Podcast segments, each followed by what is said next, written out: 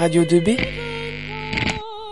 Bonjour à tous et à toutes et bienvenue dans la chronique Avenir. Donc aujourd'hui, nous allons parler d'un cas de figure possible pour l'avenir, c'est-à-dire la prépa BCPST Veto. Donc j'ai avec moi aujourd'hui trois chroniqueurs. Donc Antoine Navet. Bonjour Salut. Antoine. Adrien Gigorel. Bonjour, Salut, Maxime. Adrien. Et Antoine Bourlier. Bonjour. Donc nous allons tout de suite commencer donc avec Antoine Navet qui va nous parler euh, et nous dire plus précisément ce qu'est la prépa BCPST. À toi Antoine. Euh, en effet, Maxime, je vais présenter cette filière. Donc, le- la filière BCPST veut dire biologie, chimie, physique et sciences de la terre. Cette classe préparatoire, aussi appelée prépa bioveto, prépare au concours des grandes écoles vétérinaires et aux écoles d'agronomie. Elle est ouverte aux étudiants de terminale S, toutes spécialités confondues.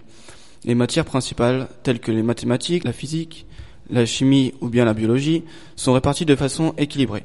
Si l'accent est mis sur la biologie, on n'échappe ni aux maths ni à la physique-chimie.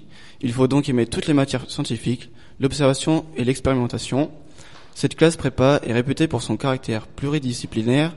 Elle forme de futurs ingénieurs polyvalents et reconnus. Euh, en effet, dans différentes matières, on peut voir euh, l'algèbre linéaire ou bien euh, le calcul. En physique, on peut voir l'électrocinétique et euh, l'électronique. En biologie, on peut voir la biologie cellulaire et moléculaire. En BCPST, l'étudiant a une trentaine d'heures de cours par semaine réparties de la manière suivante. Donc on a 20 heures de cours tout au long de la semaine, 4,5 heures de TD, 5 heures de TP. Merci Antoine. Alors maintenant, euh, Adrien va nous parler euh, donc euh, du cadre de la classe préparatoire et aussi euh, du rythme. Donc euh, tout à fait. Donc euh, en plus des cours, les étudiants ont une colle qui est un examen oral euh, d'une heure par semaine et un devoir sur table euh, chaque semaine pour s'entraîner au concours qui ont lieu à la fin de l'année. Le cadre de la classe préparatoire est celui du lycée, mais le niveau et le rythme sont bien plus soutenus. Ainsi, on peut trouver euh, des petits effectifs, entre 30 et 50 élèves en moyenne, et les cours se déroulent au lycée. Les cours se divisent entre cours généraux en classe entière, travaux dirigés en petits groupes, et des travaux pratiques qui sont les expériences. Les professeurs sont souvent plus disponibles et accessibles qu'au lycée. On travaille plus et on approfondit beaucoup plus les matières qu'au lycée. Le but est d'acquérir une bonne capacité de travail, d'apprendre à travailler vite et efficacement. Les étudiants sont en cours de 8h à 17h, puis ils doivent fournir un important travail personnel le, le soir chez eux, comme par exemple des exercices ou de la lecture. Une bonne ambiance et une forte solidarité entre les élèves euh, existent également dans ces prépas. On travaille en groupe, on s'échange des fiches, etc. Le rythme est intense, mais cela n'empêche pas de prévoir des plages pour souffler, car euh, ce sont deux années consacrées essentiellement aux études et il est important de, pouvoir souffler. Le rythme de la prépa est intense et les débuts sont souvent difficiles car le niveau est beaucoup plus exigeant qu'au lycée. Il faut donc se préparer à des difficultés, mais ce n'est pas insurmontable. Merci Adrien, nous reviendrons vers toi plus tard pour parler des filières possibles après la prépa. Alors maintenant, euh, Antoine va prendre la parole pour nous parler euh, des conseils qu'il faut, euh, enfin les conseils qu'il faut mettre en application pour pouvoir prendre du recul si jamais on échoue ou on a des mauvais résultats. Donc moi je vais vous présenter quelques conseils pour prendre du recul et mieux réussir son année. Euh, par exemple, il faut savoir que les professeurs notent comme au concours dès les premiers devoirs pour habituer les élèves, d'où les mauvaises notes. Et cela permet de progresser petit à petit avant le concours. On peut également aller interroger les professeurs qui sont disponibles quand on a des difficultés. L'école, qui sont des entraînements oraux, sont un très bon entraînement pour ça.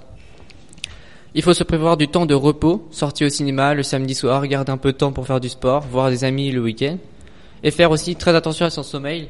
Il est plus utile de dormir tôt pour être euh, concentré en cours que de réviser jusqu'à 2 heures du matin. Les souvenirs de la, prépa pour la plupart des étudiants sont bons. On entend beaucoup j'ai beaucoup appris, je me suis fait de bons amis.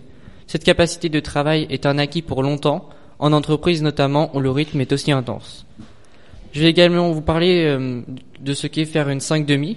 Donc une 5 demi, c'est une troisième année de la classe préparatoire dans le langage des prépas scientifiques.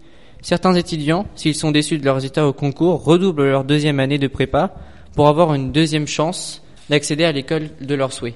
Une troisième année de prépa équivaut à une troisième année d'études et non à un redoublement. Merci Antoine. Alors maintenant, pour finir, euh, nous allons euh, revenir avec Adrien qui va nous parler des filières possibles après une prépa BCPST Veto. À toi Adrien. Donc euh, les débouchés des BCPST Veto sont les écoles suivantes. On peut par exemple rentrer dans une école d'ingénieurs de, la la filière euh, agronomie. Ce sont des écoles nationales d'agronomie dont la plus réputée est l'AgroParisTech. Les principaux débouchés de ces filières sont l'industrie, l'agroalimentaire, les biotechnologies, la production animale, etc. On peut également rentrer dans une école d'ingénieurs des travaux agricoles. Les principaux débouchés sont les industries agroalimentaires, production animale, végétale et aménagement et développement rural. On peut aussi rentrer dans des écoles nationales vétérinaires, au nombre de quatre qui sont Maison Alfort à Paris, Nantes, Toulouse et Lyon. Il y a également les écoles normales supérieures, ULM, Cachan, Lyon, qui forment enseignement du supérieur et chercheurs. Certaines écoles nationales supérieures de chimie, comme l'ENSC Lille, Montpellier, Paris, etc. Des écoles qui forment des ingénieurs en biotechnologie, ou encore des écoles de géologie, eau et environnement, euh, exploration et gestion, du, et gestion du sol et sous-sol, matières premières, minéralurgie, génie civil et minier.